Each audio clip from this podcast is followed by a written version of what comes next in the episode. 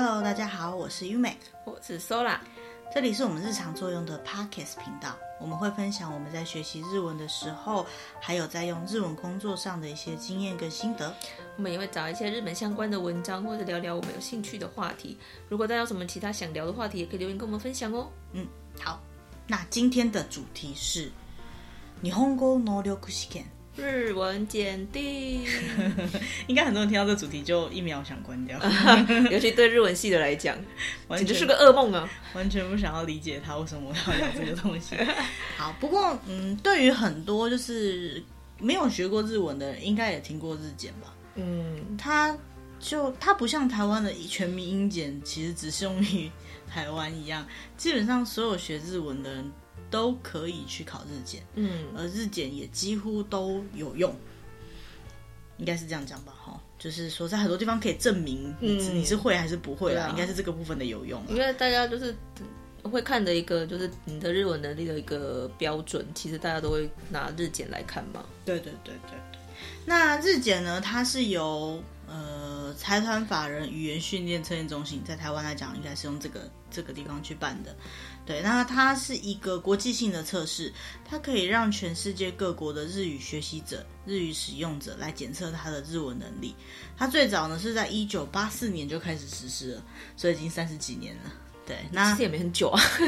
这样仔细想想，其实也还好，也还好。可是因为是语言检测嘛，所以。嗯对，所以从那个时候就开始有这个系统，而且一直用到现在，我觉得是蛮厉害的。可是它是世界性的嘛？对，它是世界性的。然后它是由日本那边有一个叫日本国际交流基金会，还有日本国际教育资源协会共同协办的。台湾来讲的话，它是在一九九一年开始实行的。嗯，对，大概是真的有日检之后的五年后。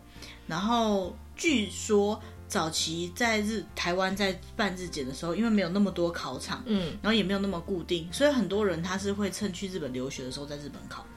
哦，对，就特别跑去日本考这个。哦，对对对。那然后我记得当初我们考试的时候还要跑去台北考。呃，有吗？有有有。刚当初考三级的时候，我去我们是去台北考的，因为台中没有考场。我有去吗？一定有啦，因为是学校报名的 哦。是哦。好，那台湾的话呢，是由日台交流协会，还有刚刚讲的日本国际交流基金会，还有语言测验中心、语言训练测验中心主办的。那台湾现在一年有两次，一次是七月，一次是十二月。嗯，就有人说一次是夏天，一次是冬天这样子。那呃，数据上来讲，其实蛮多人在考的。二零一九年的数据就是了，去年的数据是，呃，全球大概一百三十六万人报考，然后光台湾哦就有八万五千个考生。有啊，日姐好像就年年一年比一年多的感觉，就会日文的人一年比一年多。我还记得我当初去考什么稀有的，我还记得我当初去考三级的时候，就是那个年龄差差很大，有那个。那个妈妈级的，有那个小朋友级的在考试。妈妈级我还看到阿公级的，我就真的就是看到阿公，然后带着大概高中生一起来，然后我以为是那个高中生要进来考，就是阿公走进考。对啊，阿公还需要考日检吗？阿公搞不好就在日据时期出生的哎，说不定。所以其实为什么要考日检？就很多人会想问这个东西。嗯、我觉得考任何的。语言检定那种专业证照不算数了哈，语言检检定其实就是测试你的语言能力，所以有没有什么目的性，我觉得倒是不一定。可是当然你可以根据你的目的性决定你要报考什么样的考试。但是日检这件事情的话，我觉得就是你想考就去考。那如果你是年轻的话，考来大概多少都有它的帮助啦。嗯，对。好，那根据日本语能力试验，我们接下来就简称日检。好，它的网站上面的简介上来说的话呢，它总共分成五个级，一难到简单是 N 一到 N 五。嗯，一级到五级就对了。那为什么会有 N 呢？因为以前是一级到四级，四级对旧旧制的检定，很多人他们可能有听过旧制，可是没有考过旧制。我又，我又，像我们就考过旧制的人。你是考了旧制的几级？一级。哦，你有考过旧字？我好像也是有考到。我没有考过，嗯，我没有考过新字的，一级都没考过。哦，我有，我有，我有。所以等一下我们可以跟大家分享一下旧制跟新字差在哪里。虽然说你不可能回去考旧字，可是有时候房间还是可以找得到以前日检的书，可能你妈妈的书柜里面。这时候如果你有点想要参考看看的话，你等一下可以呃比较一下旧制跟新字的差别，这样。让那他这个学习的成绩可以拿来做什么用？一日检的官方网站上面来做的话，首先第一个功能是学习评量，就是你自己到底是学到什么程度了。嗯、第二个就是入学甄选，好、嗯，你可能是考台湾的大学或考日本的大学，他会要求你要有 N 二或 N 万以上的程度之类的。嗯，对。那这跟你实际上他需要你使用日文的能力状况是有关系的，并不是难或简单，是你能够达到他的什么样的要求。嗯、等一下再讲到各个等级的区分的时候会提到。然后还有就是我们要找工作求职的时候的日语能力证明。嗯、那因为它是属于国际性的合格证书，所以说呢，如果要去大日本念大学的话，呃，也可以使用。可是另外还会有另外一个叫做日本。留学试验，它是专门给要去日本念书的人，呃，考的考试。那待会会也会稍微提到一下，就是他们两个的差别在哪里。嗯、除此之外，还有一个是商用的日文考试，这个等一下也会提到。嗯，好，那我们来看一下旧字跟新字，呃，差差别在哪里？旧字的话就是一级到四级，总共四个级级数。那新字的话就是 N 一到 N 五。比较上来讲的话呢，呃，N 一是比旧字的。一级再难一些些，但是合格基准是一样的。再来 N 二跟二级是差不多的，然后 N 三是介于旧制的二跟三之间。哦，难怪哦，我以前考二级到三级的时候，我就觉得中间差很大。对，以前常常会提到这件事情嘛，就是三级跳二级超级难，有没有？然后 N 四的话大概是旧制三级，嗯，对。N 五的时候就是旧制的四级，就是最小的等级这样子。所以 N 三其实是新新设的。嗯嗯，就是以前觉得跳的很大的那一个关，中间的那个中间的落差，对对对对对。好，那呃，以考试的那个科目来讲的话呢，以前就是全部都只有三科，就是文字语汇是一科。文字因为日本也用汉字的关系，所以他会考一些汉字的读音那些的。然后语汇呢，就是你有没有记到那些字，比如说一些单字或者外来语、嗯、那些相关的东西。第二个类别是听解。就是一般来讲，就是听力测验的意思。嗯、然后第三个类别就是读解跟文法。嗯，那读解呢，就是呃，你可能会有一些阅读测验，然后可能会读一整篇文章，然后再回答问题之类的。等一下我们会大概去讲一下它的题型。然后文法的部分呢，就是主要是要考你说你那些，比如说助词啊那些的文法上面、词性上面、词态上面会不会使用。这是旧字，那新字的部分的话呢，它有分成两种，一种是 N 三到 N 五，就是比较属于简单一点的部分的话，它是一样是考三科，它是考语言知识，里面有文字语汇，然后另外一个是文法跟读解，然后再来是听解，也就是跟刚刚一样。可是如果你进到 N one 或 N two，就是前面比较难的这两个等级的话呢，它的文字语汇、文法、读解是在一起的，对，它是在同一份考卷里面，嗯、然后听解在另外分开来考。嗯对，这是比较特别的地方，就是分成两科跟三科这样。那考试的时间呢，也有一些调整，就是旧制一级比较长一点点，然后新制比较短一点点。其他的话，应该是都略略有一些调整啊。不过，如果大家有兴趣的话，可以就是上去他们的官网看，我们到时候会再把东西放在网上面。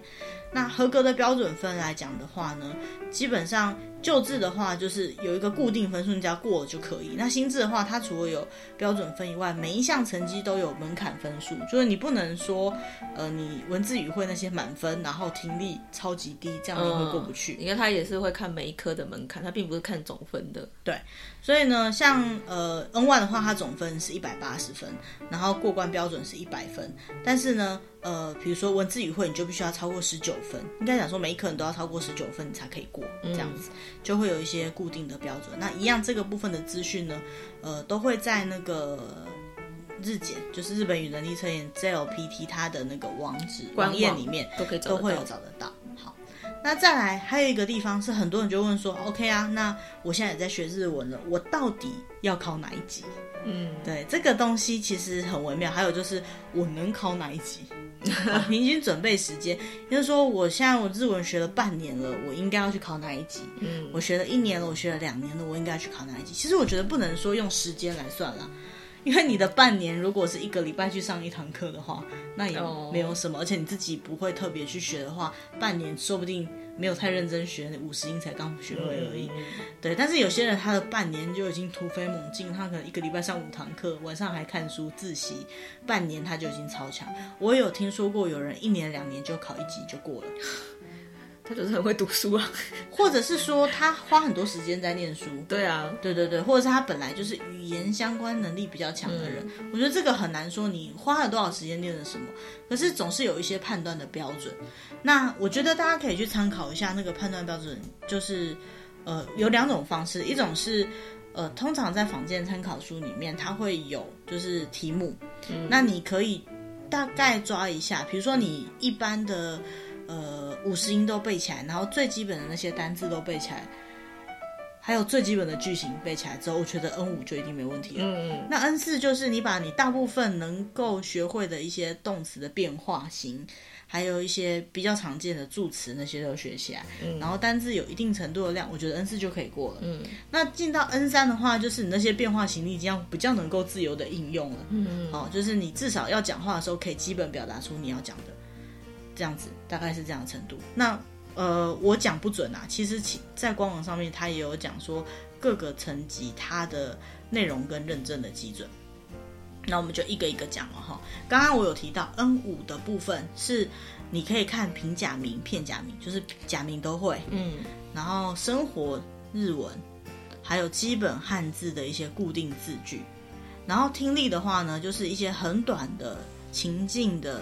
慢速的对话，你都可以听到必要的资讯。嗯，对，重点是必要的资讯哦，就是你不用全部听懂，你只要可以抓到重点，嗯、这样就可以。嗯，那 N 四的部分，N 四的部分可能就是比 N 五还要再高阶一点一点点。虽然说它还是基础日语了，但是它就是你要有看得懂基本的语汇啊，或者是一些汉字的描述啊，然后就是一些日常生活相关话题的文章。然后再听的话，也是，也是要听得懂他慢慢速的那个日常会话。嗯，但是他是要能够大致听懂，就不像前面只要能抓重点就好。哦，对对对，好，然后在 N 三的部分呢，就再再强一点了。它的目的呢，是能够大致理解日常生活所需要用到的日语。好，前面是大致理解基础日语是 N 五，再来是能理解基础日语，大致跟能理解的差别，再来到 N 三呢是日常生活日语，就不是基础日语了。那在读的话呢，就是有一些日常生活相关的文章、报纸的标题，还有一些难度稍微高一点点，但是换个方式叙述就可以理解它的意思。像台湾之前有讲说什么综综合所得税减免。假设这是一个有点难的主题，你可能看不懂这个字。可是如果你看过文章，它去说综合所得税减免，就是指，呃，你既有什么样的制度，你就可以减免什么什么所得税。你可以换个方向，就可以理解一个比较难度的东西的话，它就是 N 三要求的等级。呃，换个说法的这个内容是属于简单的说法。再来听力的部分呢，就是在日常情境里面呢，你可以去呃听得懂。刚刚是缓速嘛，现在是接近正常速度的对话，而且经由几次对话之中，你可以去获取你必须要的情报。嗯，你可能听到两个人在聊说，呃，明天要去看演唱会的事情，然后一个讲说会下雨，一个想说进演唱会可能会需要吃东西，所以我们等一下要出去买东西吃。我们我们要去买东西吃，可是我们家里已经有食物了，那不然我们就去买雨伞吧。好，我们去买雨伞吧。嗯，对，你最后你可以结论说，那他们下一件事情要做什么？嗯，是要去买雨伞。嗯，好，假设是这样子，这个就是一个最。基础的听力了，这样，而且它的速度可能慢一些。好，那在 N 二的部分呢，就是除了日常生活的日语之外呢，就是你还可以理解比较广泛的情境的日语，应该是说比较高阶一点的啦，比较难一点的，譬如说像是那个报纸啊、杂志这类比较比较偏报道类的，然后解说啊、评论这种比较比较不是口语类的文章，然后或者是呃一般话题就是。呃，你可以去分析出他这个文章的一些脉络，或者是他要表达的意思。那听力的话，就是除了日常生活的情境之外呢，在大部分的情境之中，还可以听懂一般的常数的对话、新闻报道啊，对话中的一些话题啊，或者是他们之间的呃提到的人物的关系啊，大致掌握它的其中的大意，这样就可以了。嗯。那再下来 N one 就是最高级，N one 就是无论遇到什么状况都可以对应的日文，然后这是我的解读啦。不过它当然还是有一个认证基准，就是可以在广泛的情境下所使用的日文。啊，比如像刚刚的报章杂志呢，它呃如果是简易评论或主旨明确的文章，可能 N 二就可以看得懂。可是 N one 的话呢，它可能就会涵盖一些比较属于评论性质的、论述比较复杂或比较抽象的文章，而且可以理解它的架构跟内容。嗯。嗯然后再来的话呢，就是你可以呃读一些内容比较具深度的读物，然后了解它的脉脉络，还有它详细想要表达的一些意涵。在听力的部分呢，当然就是常数连贯的对话、新闻报道啊、讲课啊、话题的走向啊，还有在聊天的过程当中全部的内容，包括它论述的结构，有时候可能会需要你去推测。呃，他前面讲的这个主题性是什么样的东西，而后面他话应该要接怎么样才是合理的？嗯，比如说，呃，我前面都在讲说学日文是好处，嗯，然后而且我呃，当然正面反面都举了很多，可是你要能够推敲出来，我其实是在鼓励大家学日文的，所以我最后面会接的会让你选择那个答案，有可能是所以学日文的好处很多，嗯，好，你就是要能够推测得到它整个脉络最后进行到什么，然后。才能够得到 N one 这样子等级的认证，这样子。那其实，呃，以这样子认证标准来讲，其实 N 二、N one 很接近。呃，对。但是我觉得比较注意的一点就是 N one 的部分，你可以看得到它的时间是最长的，所以。也就是说，他的读解的部分，就是他要读的东西，他的文章非常的大量，所以真的要很大量的阅读。对，你要很习惯去阅读一些。我记得当初在考一级的时候，虽然是旧制的啦，但是我记得好像我也是真的是几乎几乎那个考试的时间全部用完。我才刚刚好看完他的题目。嗯，对，其实我觉得最容易的就是最最危危险的就是看不完。对，因为你并不是一次读完就好了，嗯、你可能你为了要找答案，你回去要在某些段落里面重复的去读，然后去推敲它的意思，嗯、因为它并不是一眼就可以看出。嗯、其实我有陪一些朋友做 N 二跟 N one 的题目，嗯，那在做这些题目的时候呢，我发现。就是 N 二的题目，通常你读完以后，答案在哪里，就是很容易找到。大概会知道。你就是因为那个句子就是这样嘛，你就找到那个句子类似的地方，然后那个地方前后就是它的答案。嗯、可是 N one 就是你找到了以后，你会发现你找不到它类似的叙述，或是你找到它的类似叙述，可是那地方其实是一个反论，你还要再经由那个脉络去找到它的正论是什么。也就是它会比较迂回一点。对，它并不是陷阱哦，一定是找得到答案的。嗯、可是就是你它没有那么浅呃。浅显吗？嗯，对，它不是那么的一眼就看得出来答案的。嗯、对对对对对，你可能你要真的有理解，真的有好好的把它看完，你才会理解的那样子的写法，这样子。嗯、好，那呃，讲到这里的话，所以大概什么程度可以考什么级？我自己的判断标准了哈。呃，你如果聘假名聘假名都背完，就是 N 五。对，你平时讲平讲背完，大概可以准备去考个 N 五看看。对，然后呢，你呃坊间的日文书，就是一般来讲会有那个，比如说大家很常用的什么大家说日本语那种的，嗯、还有那个初级，如果是初级一到四的话，初级一二，然后三大概看一些就可以考 N 四，然后再接下来呢，你看到中级二左右就可以考 N 三了。嘿，然后你把你觉得你大致上的文法都已经学的差不多了，你去考 N 二。那什么时候考 N one 呢？就是你大量的阅读了很多文章，你发现说对阅读文章对你来讲没有太大的问题，这是阅读的部分。然后再来就是呃，你有习惯去。你的单字已经不是靠背，而是靠理解去记的时候，嗯、对。如果你你还是习惯就是拿到一个单字表，然后一个一个背的话，你可能还没有到 N one 的程度。N one 大概就是像我们讲中文的时候，偶尔我们会听到一些我们不认识的字，嗯。可是即使你不认识，你听别人继续聊下去，就是说哦，原来这字是这样的意思，嗯、你不用特别去问或去查。然后或者是说，你就算不知道，你可以有办法经由文章的前后文去知道这个字想表达什么意思的时候，嗯、我觉得你就可以考 N1。嗯，对，就是你对日文的操控度已经，当然可能不一定到母语的程度，可是你已经熟练，对，你已经不会把它当做是一个要需要额外去背的。嗯，当你背的很好的时候是 N two，但是如果你是不用背了，你大概就是记得，你可能还是会有一些东西不会，可是不会你是有办法自己靠自己的能力去理解的。嗯、那种情况下的话，N one 就不会有问题。嗯、对，那听力的部分我觉得也是差不多，就是呃，你可以听得懂最基础的，然后那个假名都会，呃，基本上就是 N 五。然后你去旅游的时候不会遇到太大的问题的时候，我觉得就是 N 四。嗯，那你去旅游的时候可以跟别人聊个两句，好像也还算聊得过去，可以稍微表达自己要的东西。呃，我觉得应该就算 N 三了。嗯，那 N 二的话就是大致上听东西你都可以听个五六。十 percent，然后不要听太快的，或者是不要听太困难的东西，你都可以听懂，这样是 N 二。嗯、那 N one 的话呢，就是举凡所有的广播节目、社论节目，还有讲的很快的那些节目，包含你已经可以去理解网络用语。嗯，因为网络用语可能很难，很难。对，但是网络用语你听得懂，就代表说你听到一个你不认识的字，你可以形容它前后的文，而且他讲那么快的情况下，可以猜得出来他这句在讲什么。嗯所以我才说是网络。如果你平常就是一个宅男，那网络用语对你来讲是基本字的话，那这个当然不能作为判断标准。我说像比如说我，嗯，我觉得我能够听懂网络用语，都不是从课本上面学的，嗯，都是边用的时候边学会的。当你已经具备这种边用边听就可以学会的这种能力的时候，我觉得就可以考 N 万了。嗯，对，但是这是我自己的判断标准啦，可能还是每个人会有一些不同的方向。嗯，那很多人会问说，日检要怎么去准备？对，为什么嗯会有这个问题？是收涵他还考过旧制嘛？啊，我旧制、新制都考过，而且呃，我的新制成绩还蛮高的，就是我记得满分是一百八十分，我好像是考一百七十五、一百七十六，就是错一两题而已，差不多差不多。而且我是裸考，就是那时候是没有特别念书去考试的。可是那个时候已经毕业了，对，我已经毕业两三年了，但我一直有在用日文，就是工作上。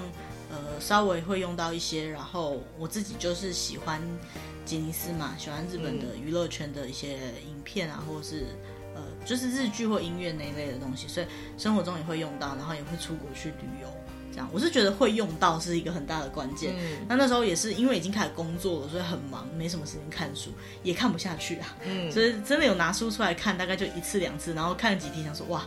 我都不会写，好吧，那算了，放弃了。可是去考试考出来的分数是 OK 的，嗯，所以就代表我们刚刚在提到的那些新制旧制的差别。新制在提到说什么日常生活用语包装杂志，这是真的，就是说当当你可以使用的时候，你就真的可以考试。嗯，你真的不需要为了考这个考试而特别去准备什么太多考试的东西，除非你平常没在用。嗯，对，我觉得这是一个就是蛮重要的地方。那日检应该要怎么去准备？我觉得每个阶段的准备方式不一样。不过你可以看参考刚刚我们有提到的，就是呃每一个阶段考试的那个模式。呃，我认为 N 五到 N 三的准备方式会比较像是一般在学习语言的准备方式。嗯，单字的话，你可以去买一些单字表，包含你自己整理出来的东西。嗯、你可能需要稍微背，因为你要一些单字基础，你才有办法后面单字用理解。嗯，但是到 N 二跟 N one，因为你已经具备了很多很多的这种单字的概念了，嗯、所以说大部分的东西你应该都是用记忆的，而不是背诵的，不是一个一个去背的。那如果你有遇到一些比较不熟的，你可以特别去查出来，然后了解它的意思之后，你大概就可以记起来。嗯，我觉得单字的部分应该是这样子的模式会比较正常，因为说实在的，大量的单字你是不可能背得完，因为你也不可能在短时间内把它背下来啊。对对对，如果你真的是要为了考试的话的话，你可以这样子去准备看看。那文法的话呢，很多人会问说，我要去看文法书比较好，还是我做题目来练习比较好？我只是觉得这两件事情不冲突。可是你看文法书的话，我就问说，请问你平常背单词的时候会喜欢拿字典起来起来背吗？对，文法书有点像是字典，很多文法书的整理方式甚至是从 E O L 的顺开始整理的，那个就像在背。字典一样很难记，因为你把很相近的东西摆在一起，你只是越来越混淆。嗯、我说的很相信是长得很像的东西摆在一起。嗯、有些人是会用同意境的东西下去背，那这个同意境的东西，我是建议是自己整理出来的同意境，而不是别人帮你整理同意境。哦、因为当你自己整理的同意境的时候，你会知道说它是从哪里面捞出来的同意境。嗯，比如说 demo 跟西卡西。嗯，有听过吧？都是但是，嗯，什么时候用 demo，什么时候用西卡西，你把它单独我抄给你的时候，你永远看这两个都是但是，你没有例句。嗯，可是如果是你自己截录出来的 demo 跟西卡西，你知道你从哪里出来的 demo，哪里出来的西卡西，你必须要用前后文去记忆它什么时候会用哪一个字。嗯，对，所以我觉得文法这个部分很重要。嗯，所以我才说两个方法都可以。但是文法书比较不建议的是，你把它拿来，然后从第一个看到最后一个。你把这整本都看完，你好像很有信心，可是事实上你应该是混淆的东西居多。嗯，而且你会有更多，就是天哪，这个跟那个很接近，又差在哪里？你或许用你的方法硬把它记下来，可是那个方法不一定是对的。嗯，其实文法就是要搭配情境去记忆。嗯，因为当情境不对的时候，即使你选对文法，听起来也会很有违和感，就是很违和、很奇怪。对，那做试题也是可以有一样效果，就是你做了以后，你觉得不会的地方，另外写下来。嗯，所以不管是哪一科的准备方式，做试题都是一个很棒的准试练习方式。嗯，可是你不要因为试题的难或简单去打击你的信心。试题就是你找到你不会的地方。那就是很好，因为你刚好可以记下来，嗯、这个你接下来可以记得。嗯、那找到你你写了以后会的地方，再加深一次记忆，对这个东西题目就是会这样出，习惯题目这样出。所以做试题的重点在于你旁边那一本你自己的笔记，嗯，是比什么都还重要的。其他呢，像是阅读的话呢，呃，其实就是大量的阅读。可是阅读有一些呃阅读问题的题型，这个等一下可以有时间可以跟大家稍微讲一下。根据不同的题型，你会有不同的作答跟准备的方式。嗯，但是如果你就准备这件事来讲，其实我觉得就是大量的阅读。嗯，好，但是那个大量的阅读，并不是指呃非常什么都是看过扫过一次的那种阅读。嗯，某些文章你要能够读完以后，训练自己可以讲得出它的大纲。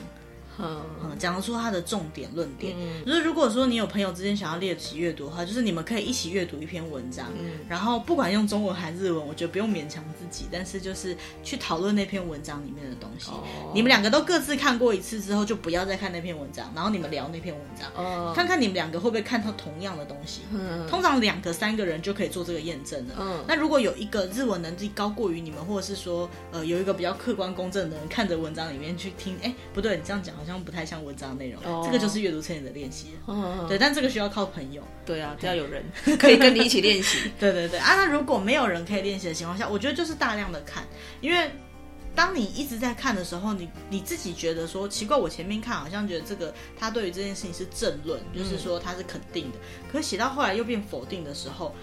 你要必须练习去知道它的转折点在哪里哦，为什么它会转折，或者有没有可能你根本就解读错误？嗯，对，它可能从头到尾都正论，但是你看错意思。嗯，对，你自己对于阅读的时候要有一点要求性，可是千万不要一个字一个字慢慢看，不会的字就停下来一个字一个字查，这个是非常不好的阅读的练习。你不是在练文法。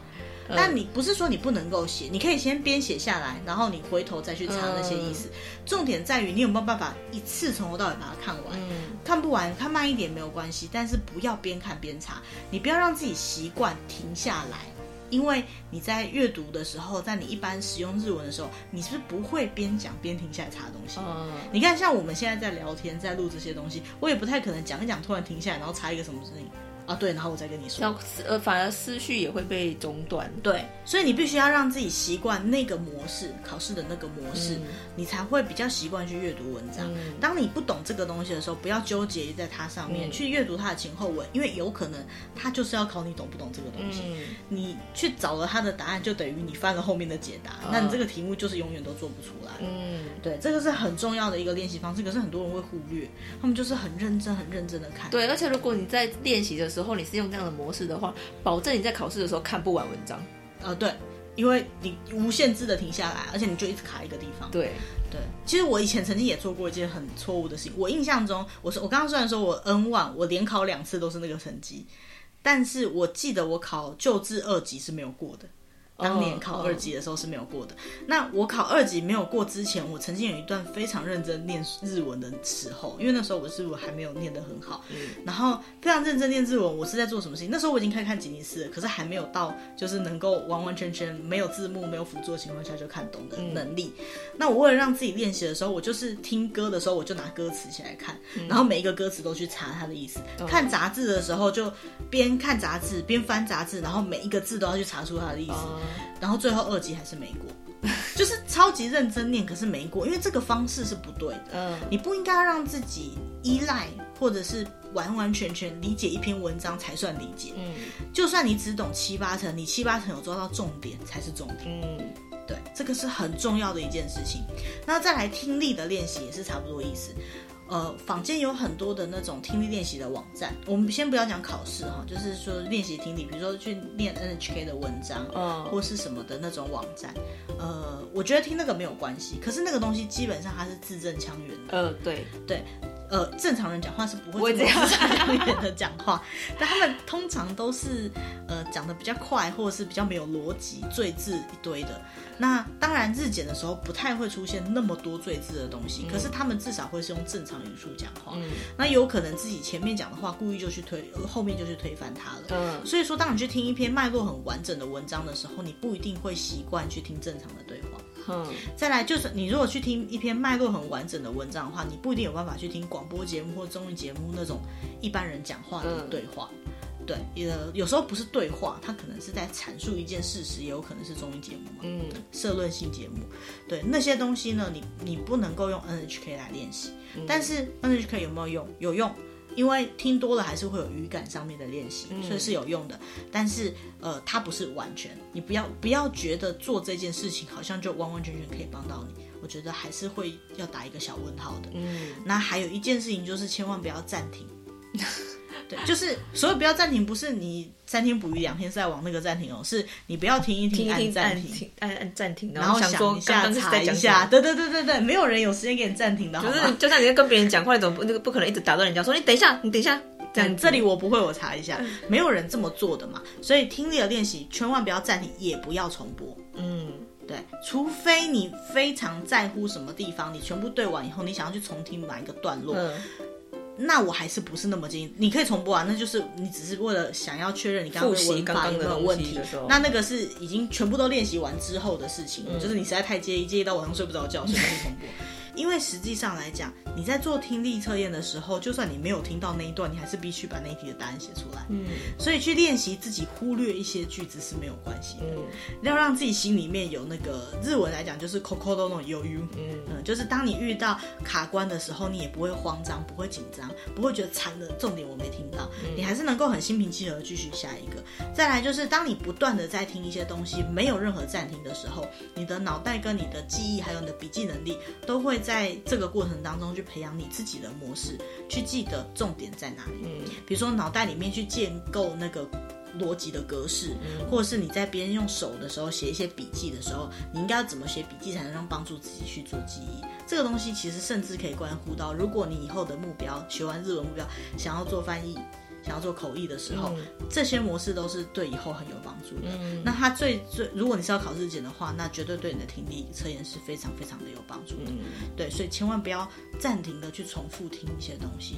我知道有很多呃坊间的老师会喜欢这样建议，哦，哎，就是什么，或者是老师在上课的时候也会这样子讲，就是暂停。然后他刚刚讲了什么东西之类的。对对对，或看电影学日文，嗯，看日记学日文，就暂停。说我们刚刚的这段情境呢，是从啊，我们从第一句开始复习哦。嗯，对。我觉得，如果你是在学那篇文章，可以；可是如果你的目的是练听力，说实在，这方法完全练不到听力，嗯、而且你反而会去习惯这个模式。嗯，对，看你的目的性啦。那练听力的话是非常不建议的。嗯，好，好，然后再来的话呢，就是呃，题型的部分也是待会有机会再提好了。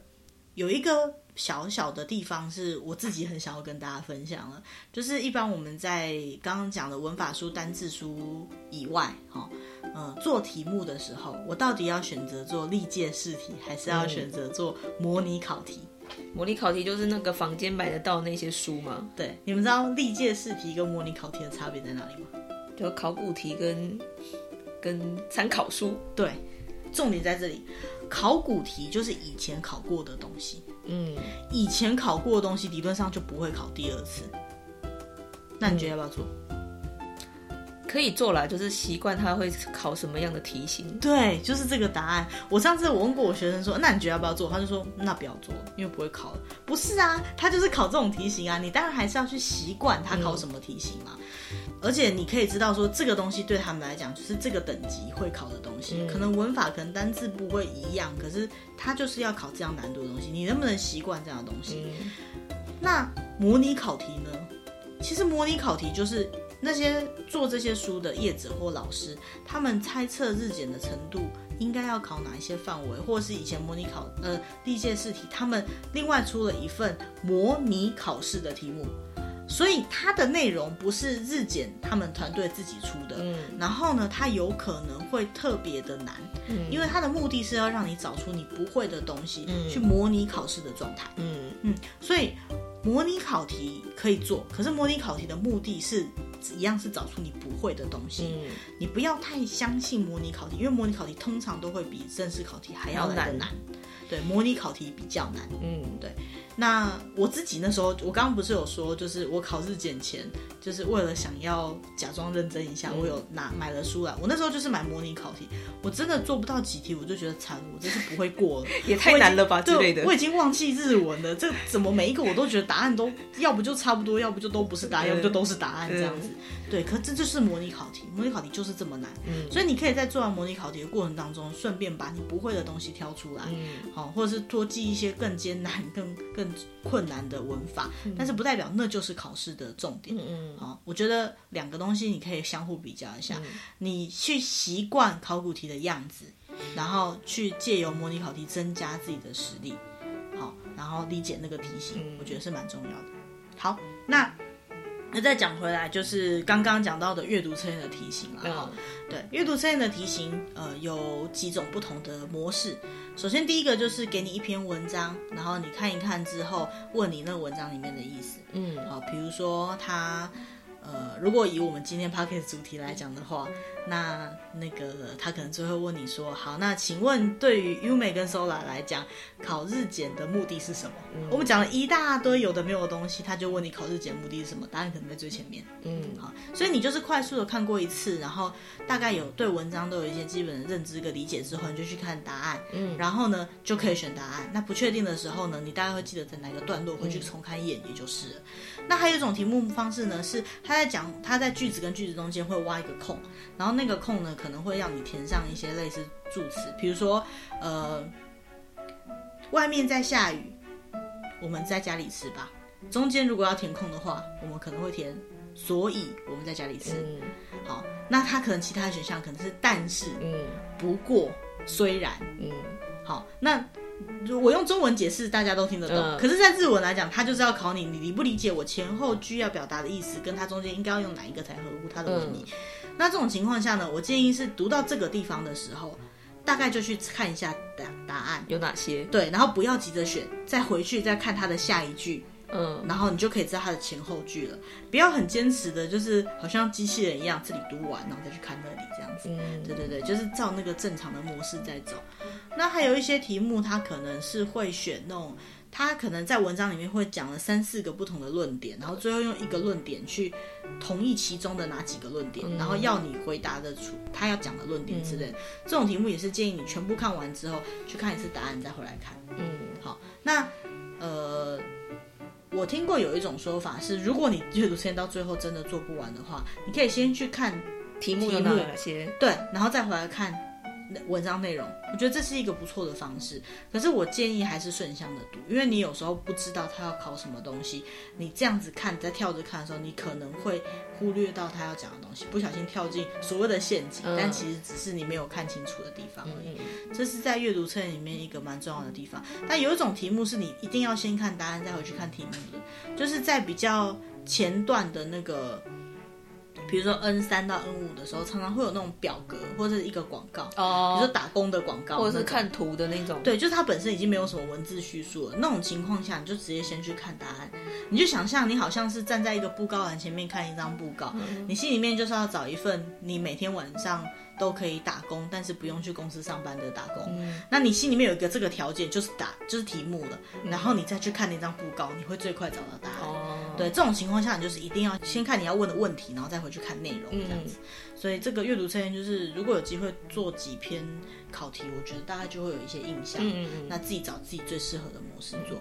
重点就是它真的会让你看不完，所以你要呃要自己分配时间。然后我常常会提醒我的学生说，有一件事情要非常注意，就是说。不要觉得我已经看很久这一句了，我怎么还看不懂？然后越看越急。Oh. 你已经看很久，那你就看更久吧。你都已经花时间在上面了，你觉得你找得到答案，你就继续看吧。Uh. 看到你看找出答案为止。至少这一题你保证拿得到分数。嗯，对。但是如果你看了一遍两遍，你就我就是不知道，不知道就不要挣扎了，嗯、就不跳过那一题。但是跳过怕会画卡画错，建议你做个记号，随便画一个答案再回来，不要因为这样子做跳那个画卡画错的问题。哦、这个其实是考试技巧，这跟自己也没什么关系。嗯，对。可是这个东西很重要，就是你既然没有打算放弃，那你就看到底吧。嗯。可是如果你决定要放弃，那你就不要花太多时间在看那一题，然后不要因为这样子让自己紧张而把一个你已经花了。十分钟看的同一个题目，然后最后因为你紧张的关系还是选错，嗯，对，这你真的会很呕，哦，对，尤其在阅读测验上面来讲，非常严重的这个问题。那听力上面的话，题型就是我刚刚可能有提到了，比如说两个人的对话，嗯、对话完以后，他要抉择要做什么，或他接下来要做什么事情，那或者是说。呃，他有经有念了一小段文章，然后他的重点是什么？嗯，好，然后还有一种问法就是，我会问，我会讲前面讲说，今天天气不错，嗯，然后下一句可能是，那我们去散步吧，嗯，好，那他可能还有，那我们不要出门吧，嗯、或者是那我们在家睡觉吧，嗯，或者是。那我们去接小孩吧，嗯，好之类的，你可能会有这几个答案。那最正确的答案是哪一个？这样子，嗯、对。其实听到这个，今天天气不错，那我们去散步吧。天气改一开，好，散步しましょう。这个是听力测验的那个测试题，很多人听到这句话就是噩梦。对，可是其实很多就是听力测验就有这样的题目啦。那通常来讲，听力测验都是会在题目播放前会有一个例题。然后那个例题，他一讲完就会马上告诉你答案。 那很多人很紧张，就把例题的答案也画上去，然后画卡就全画错。Oh. 我常蛮蛮常听到这个的，因为听力测验它就是前面听起来就很像正式的题目，uh. 然后他虽然马上告诉你答案，可是你有时候头已经昏了，uh. 所以你就是把那个答案想去。要记得听力测验前面通常都有例题，嗯，好，所以如果听到什么 Leo。闻いてください之类像这样的字眼或者这样的句子的时候，就仔细听。然后听力测验，刚刚阅读测验的重点是小心画不完，对不对？听力测验的重点就是小心睡着，就是 应该是小心晃神啦，还蛮容易晃神的，我觉得。对啊，你你看，你看我们刚刚已经聊了这么长一段时间，我觉得一定有很多人大概一半时间都在晃神。如果真的有在听的话，而且听力测验它只念一次而已，对。就是因为你只有听一次，所以你很容易就晃神了啊！晃神就晃神了，就错过了。不要，不要因为晃神而打乱你的步调，像惨了那句话没听到，或者一直回去想前面那句在干嘛。嗯，我有看，我我自己也会这样，就是比如说我前面那句晃神没听到，但是我好像听到一点点，我就一直拼命回想。嗯，那其实下一题开始的时候，你下一题也没有仔细在听。嗯，对，这个就很可惜了。就是听力测验就是一期一会，过了就让它过了吧。好，按随便填一个，猜对就算猜对了，千万不要一直去。想一个已经过了的东西，嗯，好，然后还有人可能会抄笔记，然后找不到答案，所以边盯着自己的笔记想要找出答案。听力测验没有时间让你想那么多，一题就是一题的时间，哎，这个要去习惯它。啊，真的不行，不行，不要勉强，嗯，好，而且有时候毕竟考日检这种的就是一个经验啦。你考过就知道了，真的不行，那不然下一次的时候你这个部分注意一点。嗯，那我们其实今天会想要录这个主题，也是这样的原因啊，就是想要先提醒大家一下，通常都会有这种状况，嗯、可以小心一点，好，尽量不要就是造成自己。而且而且日检不像我们考联考还是什么之类的，只有一次而已，反正你还有下次嘛。对，你就是再去考就好啦，除非你不会一试定终身，除非你有很重要的事情嘛。哦，对，譬如说你真的就是规定你一定要在什么时间内考过几级的日检这样之类的。对啊，比如说我举我例子，我为什么要去考？我为什么毕了业以后还要再去考 N one？其实当年就是我进公司的时候，就是带着旧制一级的证照进去的嘛。嗯。然后工作了两三年之后，有一天我们公司的人事部门突然跟我讲说：“哎，你那个证照没有更新的话，明年以后你就领不到语言津贴了。”就是因为我是带着日文证照进去，所以我的日文是可以另外领一个津贴的这样子。然后他就说：“你必须要更新你的证照。”嗯。我说：“那我要再去考一次日检吗？万一考不过呢？”他说：“那如果考不过的话，你应该也就领不到语言津贴了。嗯”他意思就是说，如果你日文程度没有到那里，你本来就不能领语言津贴嘛。嗯。想想挺有道理，好吧，我就去考。所以我就去报名了一次 N1，然后就是刚考完，我也觉得惨了，好像不行这样，所以就有些答案怎么有点模棱两可。但后来出来是过了嘛，我觉得我那个应该算是靠语感过的啦，那是最终要练出来的结果这样子。嗯，对。那过了以后，我想说好，我再也不用再去考这个东西了。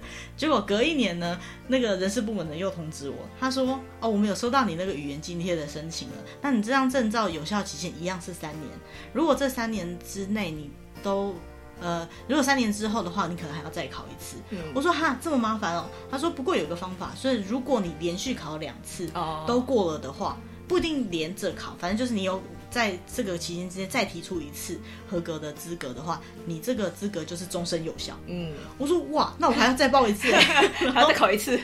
所以我后来就是。我又再报了一次 N1，嗯，然后第二次还进步一分哦，嘿，然后我就这两张证书提出去以后就终身有效。如果我一直还在待，还有办法继续待在这间公司的话，他就是一直都可以让我领那个语言津贴。嗯、那像我这样子，就是为了什么目的性去考？这比较比较不普遍啦。那像我们当初在考一级的时候，也是就只有一次的压力，是因为我们一级没考过不能毕业。对，但是因为我是科班呢、啊，所以这个是比较少见的啦。如果是一般人在学日文的话，应该是没有这样的压力。不，其实也好像也还好。你听说只有真的一级没有考过不能毕业的话，就是你要去接受老师那边的考试，就是补补有要好像要补课，然后补考这样子啊。对对对，但就是因为很麻烦，可是就是很麻烦，所以才不想要这样子啊。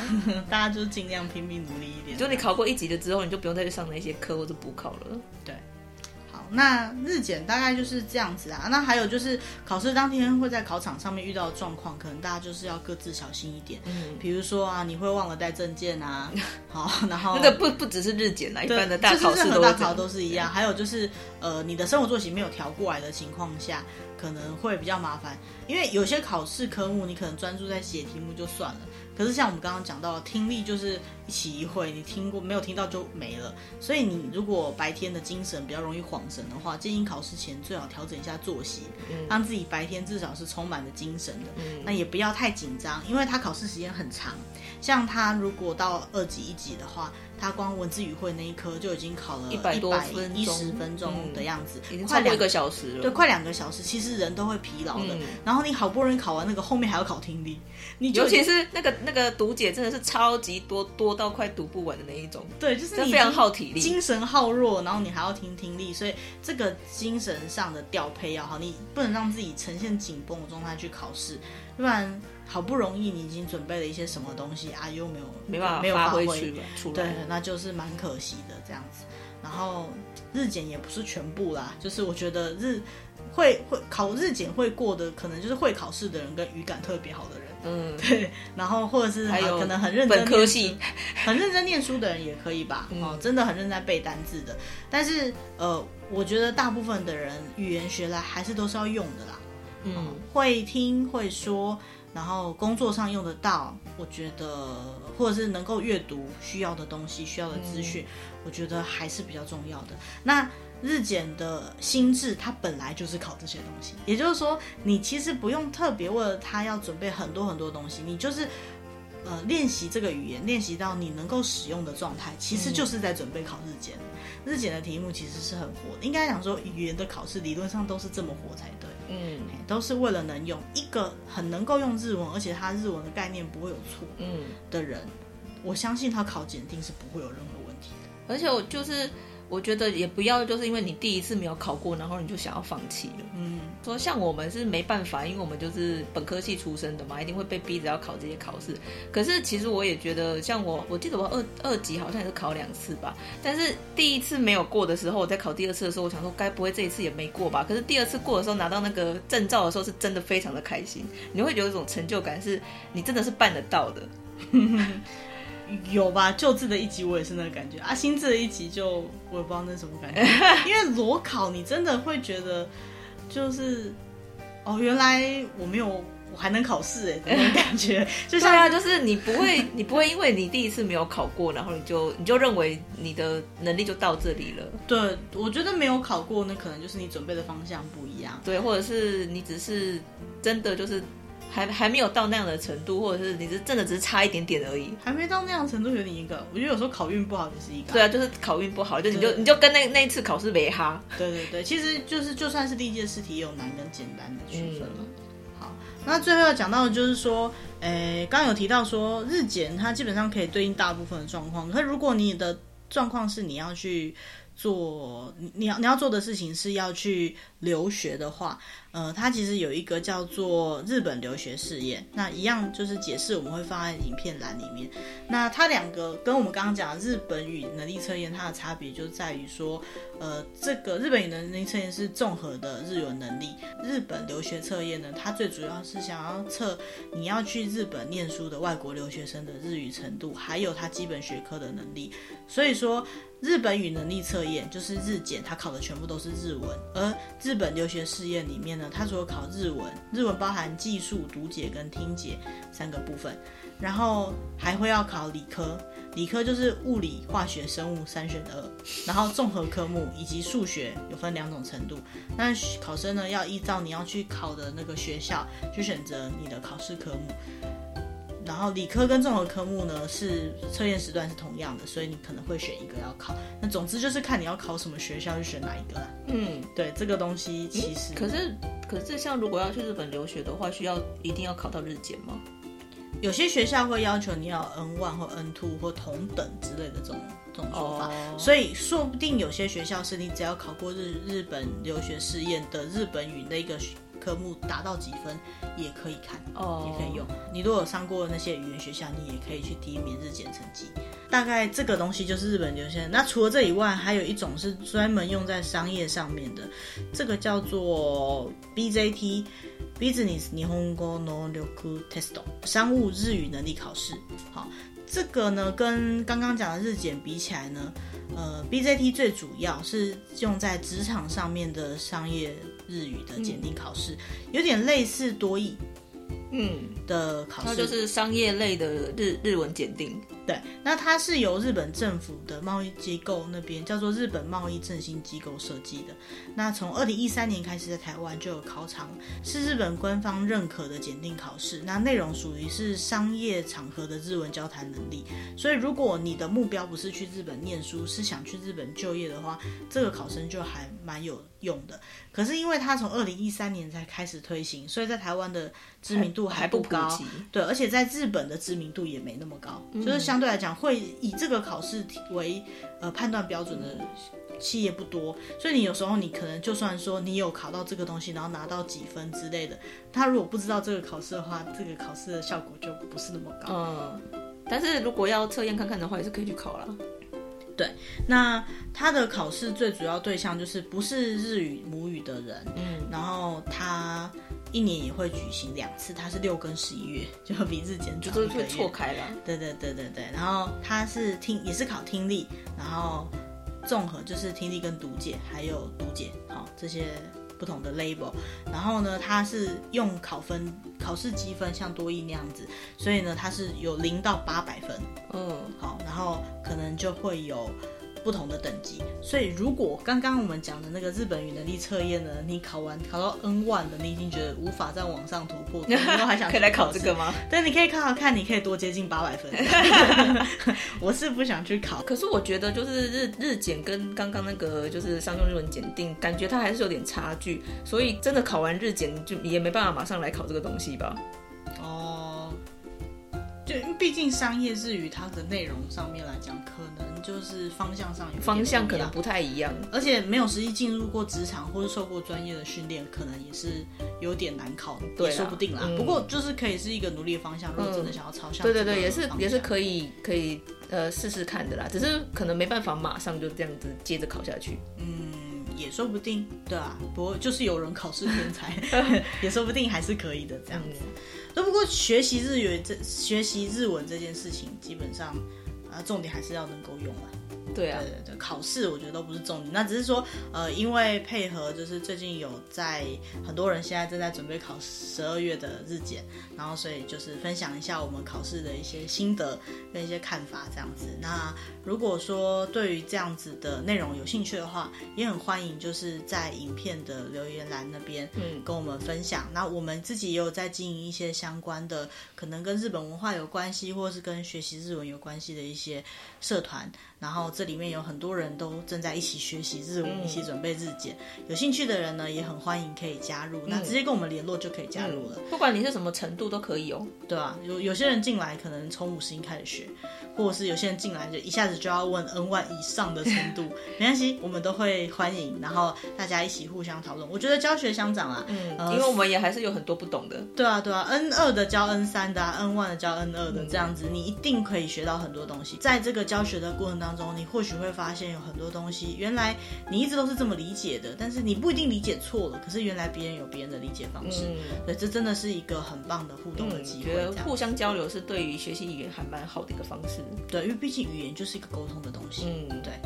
不要关在自己的小世界里面，会好一点啦。嗯，好，那以上呢就是关于今天的主题。今天是在讲关于呃日本语能力测验，就是日检相关的东西。那以后呢，我们会找到更多，希望可以找到更多更有趣的、更有用的话题。嗯，那如果说对我们的主题有兴趣，你也很喜欢的话，可以欢迎跟留言，然后按赞、订阅，跟我们多互动。